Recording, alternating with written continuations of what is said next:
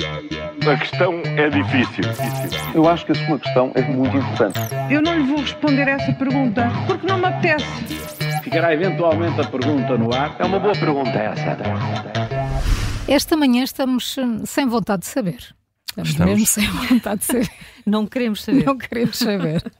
Falamos de taxas e taxas, ameaças que já não são, mas eh, porque eu tenho aqui uma dúvida. Eh, Júlio, vamos continuar a ter um país assente sobretudo em dois partidos? É isso? É, dois, desde o 25 de Abril. O microfone funciona melhor, Júlio. Estava, Olha, não estava. não estava, tens que ir para aqui para o meu. Estava, estava habituado a lá. Estou a tirar a voz. A tirar a voz. Agora a sim. Maria João, espera a Maria João. É que eu acho que segundas-feiras normalmente estou habituado a estar nas áreas Yeah. Maria João tem um espírito sensório à segunda-feira. segunda. Desde 25 de Abril eh, e das primeiras eleições livres que o Poder em Portugal tem alternado entre PS e PSD. Estes, claro, acompanham a queda dos partidos tradicionais ao longo dos últimos anos, mas os partidos com menos apoio eh, quase, enfim, não desaparecem, mas eh, perderam muito essa base. Estes dois conseguiram ainda assim manter uma base que os vai aguentando. Há muitas razões que alimentam este partida- bipartidarismo, mas hum, os novos tempos são cada vez mais uma ameaça. E é provável que no futuro esta discriminação de um debate entre os líderes dos dois maiores partidos ser o único transmitido pelas três televisões em simultâneo um dia acabe. Pois é, e com isto tudo, como é que subitamente Paulo, a extrema-direita, deixou de ser uma ameaça? Olha, Carla, é uma boa questão, ainda bem que fazes essa pergunta, não é? Estou cá para isso. É, Exatamente. Ainda há um mês a esquerda tinha a certezinha absoluta que o Chega ia para o governo com a AD, ou que no mínimo iam fazer ambos um acordo parlamentar. Mas nos últimos dias essa certeza desapareceu e em vez dela apareceu eh, a certeza contrária, se quisermos. Eh, Marina Mortágua disse que André Ventura eh, di- di- disse a André Ventura que ninguém quer sentar-se ao seu lado, ao lado dele. Pedro Nuno Santos também já o disse, por outras palavras, nos, nos debates. E ontem foi a vez de António Costa. António Costa dizer em Espanha que Portugal não cairá nas mãos da extrema-direita. Portanto, parece que o elefante já saiu da sala. Resolvido isto, eu agora também tenho aqui uma dúvida muito grande, Júlio, e és tu que me vais ajudar. Não. Afinal, ficamos nas taxas mistas fixas ou variáveis? Cer- Certeza que queres perguntar isso ao Júlio?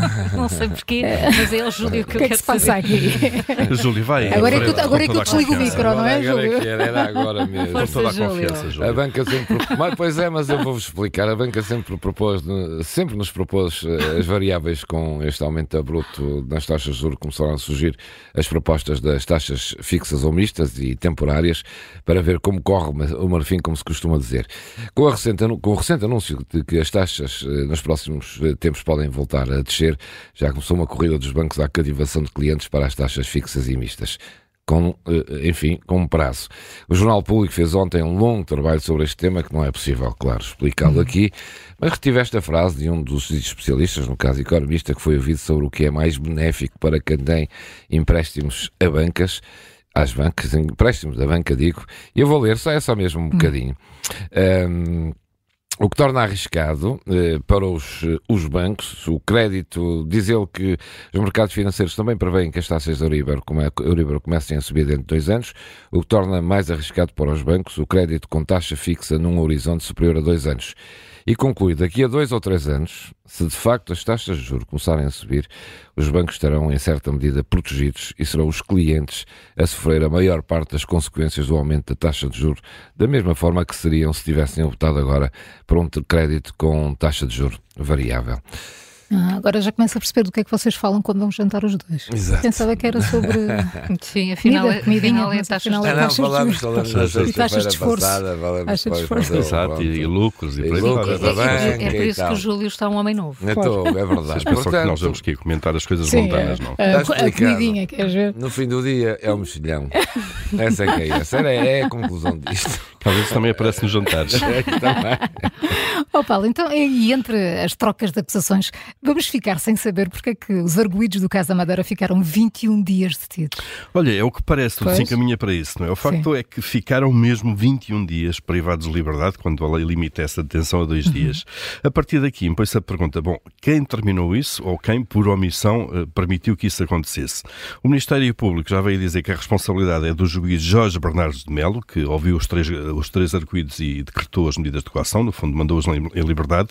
O Ministério Público diz inclusivamente que já colocou o caso ao Conselho Superior de Magistratura, mas este já disse que não há nenhuma matéria para averiguar.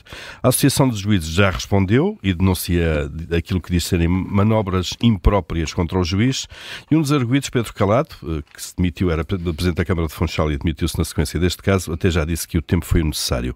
Este prazo ilegal, eh, ilegal poderá, por isso, até ter resultado a favor da defesa. O que é lamentável é que ninguém esteja interessado em saber quem, como e porquê o Estado eh, teve um comportamento, basicamente, de regime ditatorial, onde os direitos, liberdades e garantias são letra morta. E sem perceber o que correu mal, eh, fica mais difícil evitar que volte a acontecer. A questão é difícil. Eu acho que a sua questão é muito importante. Eu não lhe vou responder essa pergunta porque não me apetece. Ficará eventualmente a pergunta no ar. É uma boa pergunta essa.